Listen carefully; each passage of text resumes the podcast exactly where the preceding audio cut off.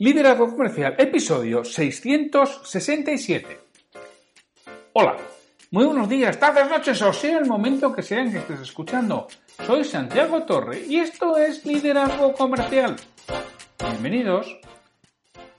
Ya sabes que Liderazgo Comercial es ese podcast que tienes de lunes a viernes que está pensado para que cualquier persona que esté al frente de un equipo mejore profesionalmente, haga crecer a los demás y gracias a ello incremente los resultados que está obteniendo con menos esfuerzo. Esto es, mejore su productividad.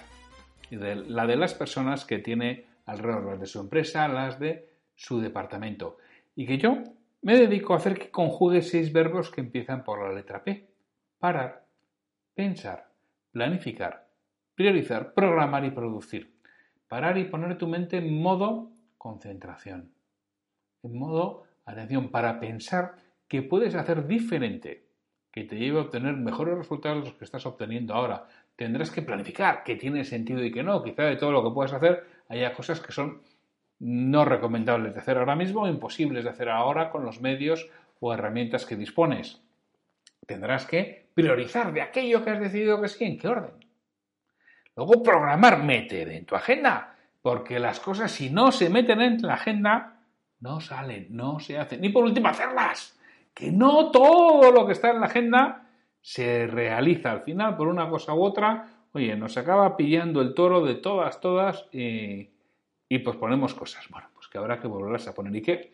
Yo te ayudo con un proceso ordenado, organizado, estructurado y con una metodología que te va a llevar paso a paso a que des ese salto de calidad que estás buscando para ti o para tu equipo, al que también puedo formarle eh, en ventas porque me dedico a formar a equipos comerciales. Si quieres contactar conmigo para ver si te puedo ayudar, santiago arroba santiagotorre.com y ahí, oye, vemos, estudiamos tu caso sin compromiso ninguno, por supuesto.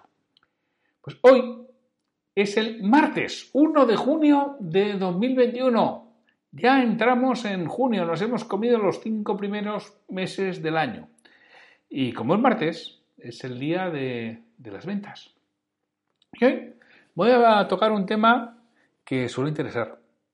El tema que, bueno, habréis visto en, la, en, en el título, preguntar para vender, arte o ciencia. ¿Qué consideras? ¿Que es un arte? ¿Que es una ciencia? Si es un arte necesitas tener alguna, algún pequeño don. Si es una, una ciencia, necesitarás mucho más trabajo, mucho más conocimiento. Es que por mi parte yo creo que el arte también requiere, tiene mucho de ciencia ¿eh? y tiene mucho de efectivamente seguir unos pautas, unos procesos. Pero sí, cuando hablamos de un arte entiendo que sí necesitas algo especial para poderlo hacer. Vamos a ver si preguntar para vender es un arte o, una ciencia. Lo primero, ¿para qué preguntas?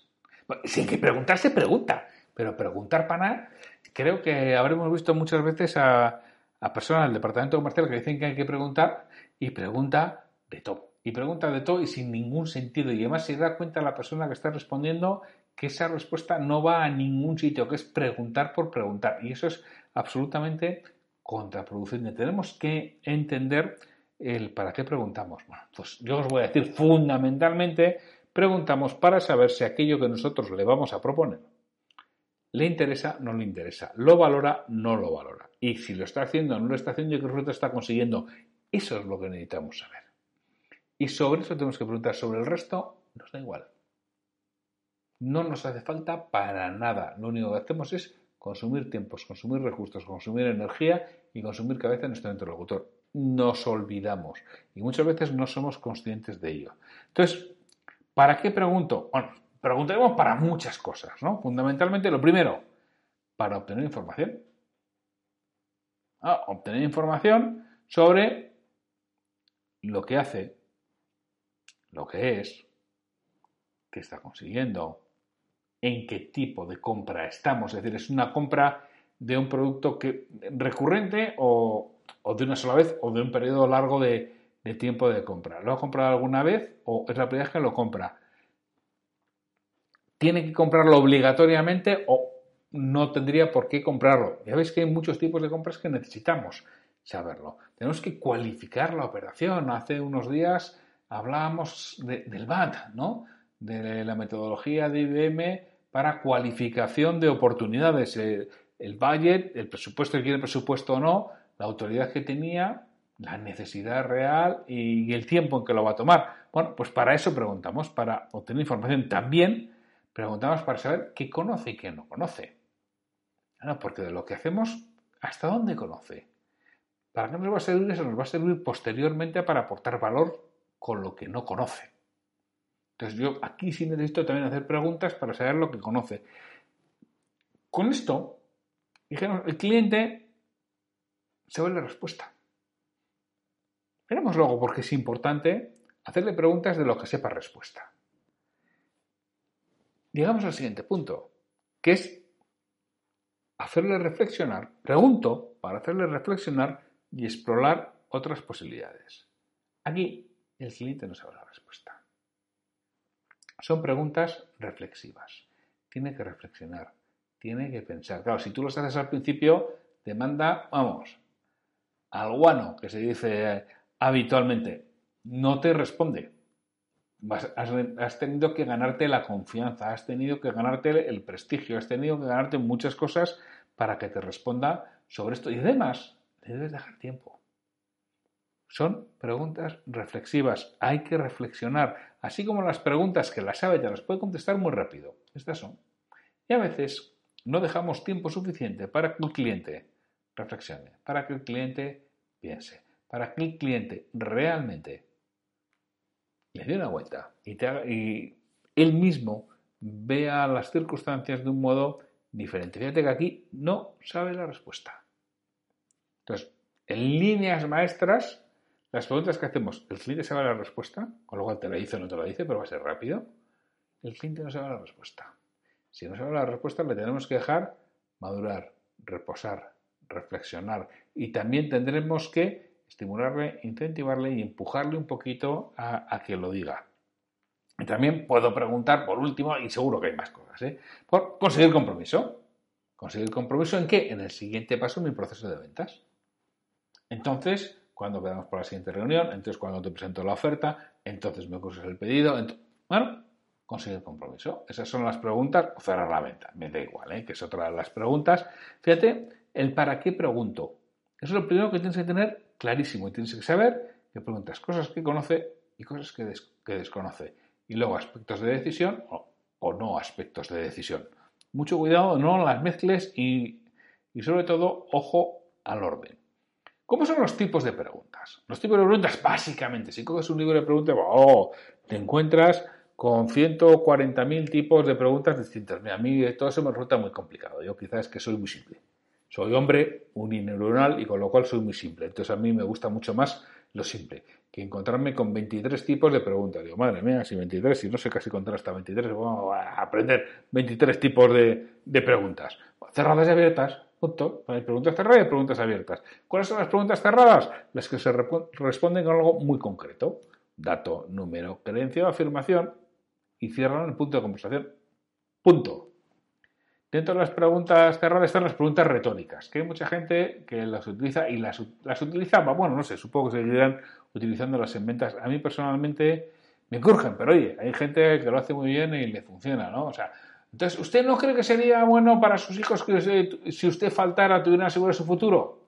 Vamos a ver, eso es una pregunta retórica, voy a contestar.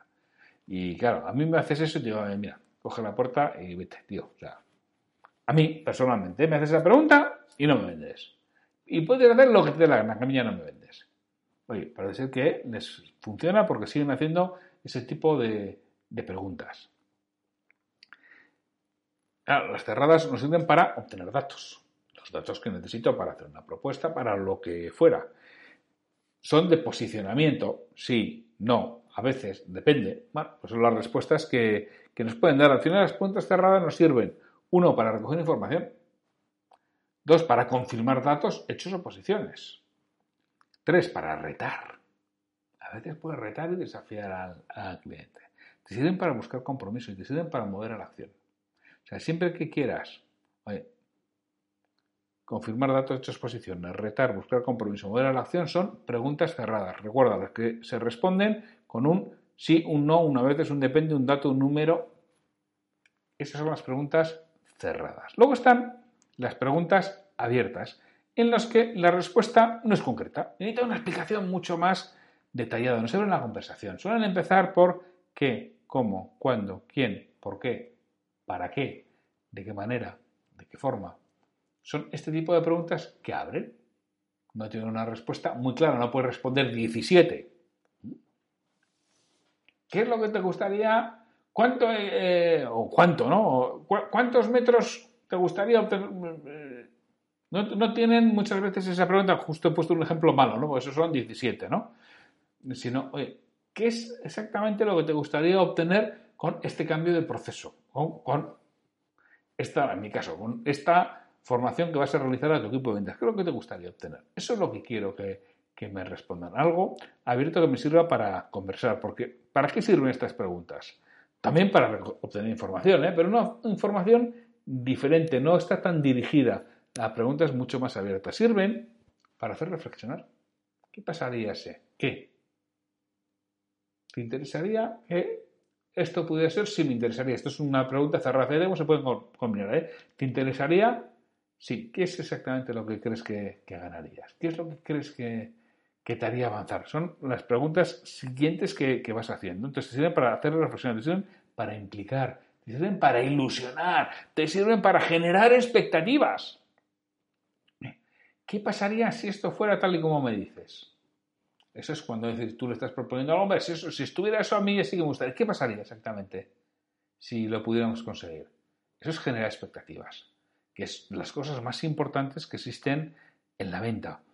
Y fíjate, de, de todo este tipo de preguntas está la famosa que no voy a entrar ahora porque lo tocaré mucho más concretamente en algún episodio, que es la metodología SPIN, ¿no? que muchos habéis oído hablar de la venta consultiva, que es la técnica desarrollada por Neil Rackman, ¿no? no sé si fue en los 80, sí, supongo que sería en los 80 del siglo pasado y que, bueno, en este caso, bueno, popularizó mucho Xerox, si no recuerdo Pero bueno, eso entraremos más adelante en el episodio, sencillamente lo voy a hacer el apunte, ¿no?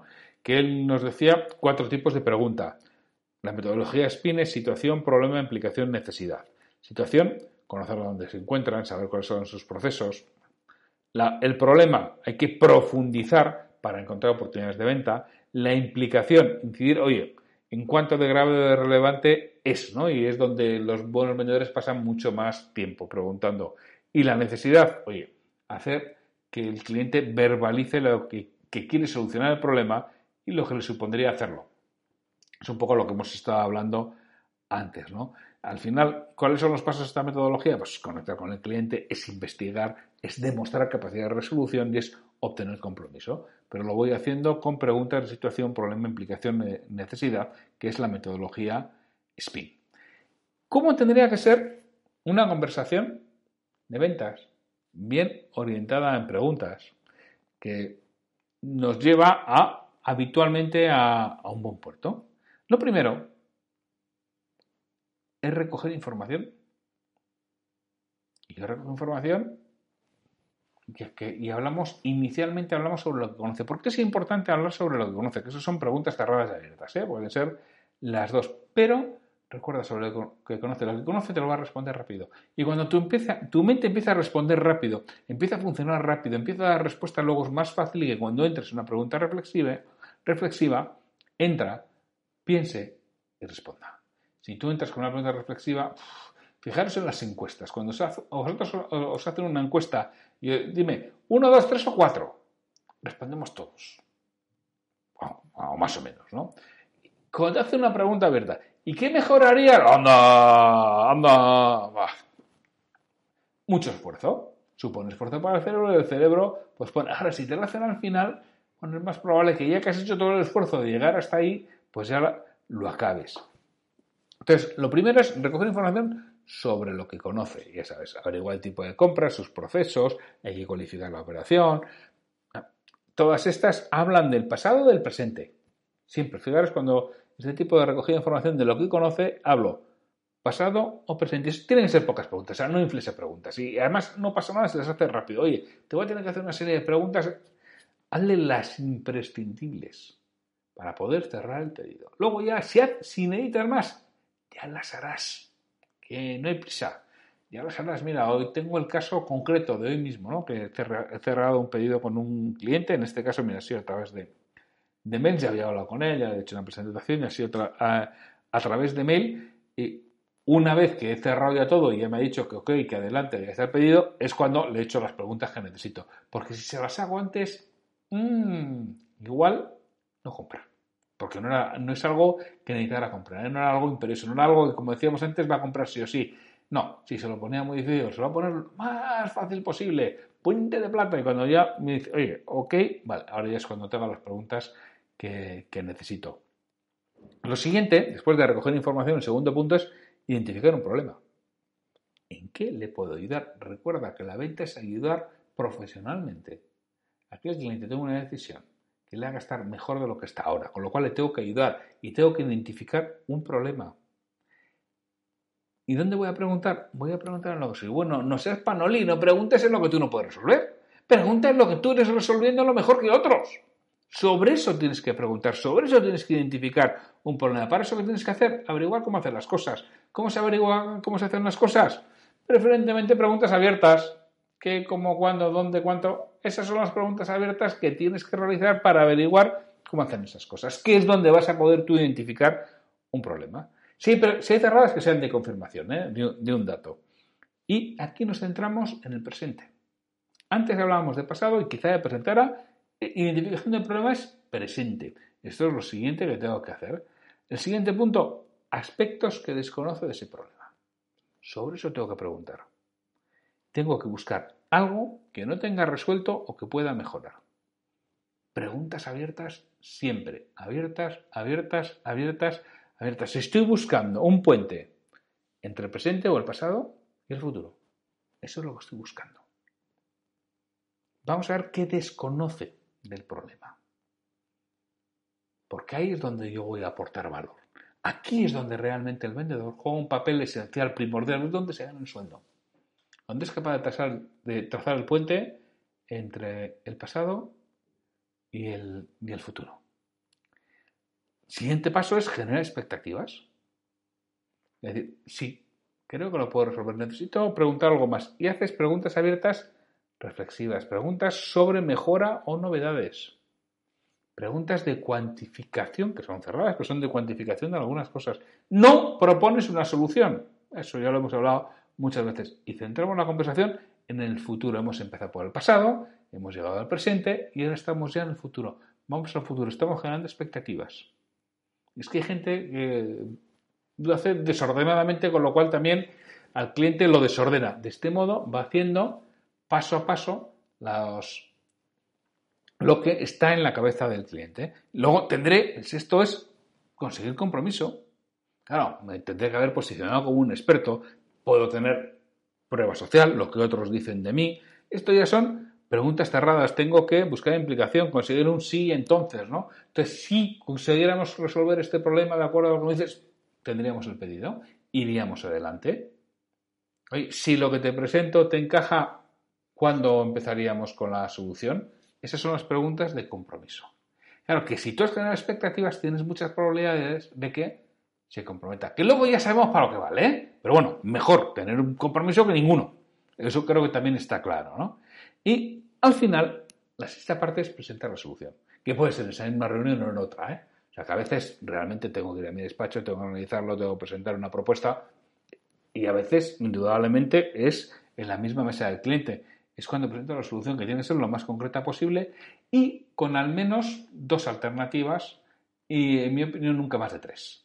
Pero sí tienes que presentar aspectos variables con los que puedas intercambiar, con los que puedas negociar después. Porque claro, si es una, puedes, puedes hacer una oferta de lentejas, ¿lo tomas o la dejas? Pues ya está. Pues una oferta de lentejas, lo tomas o la dejas. No hay más.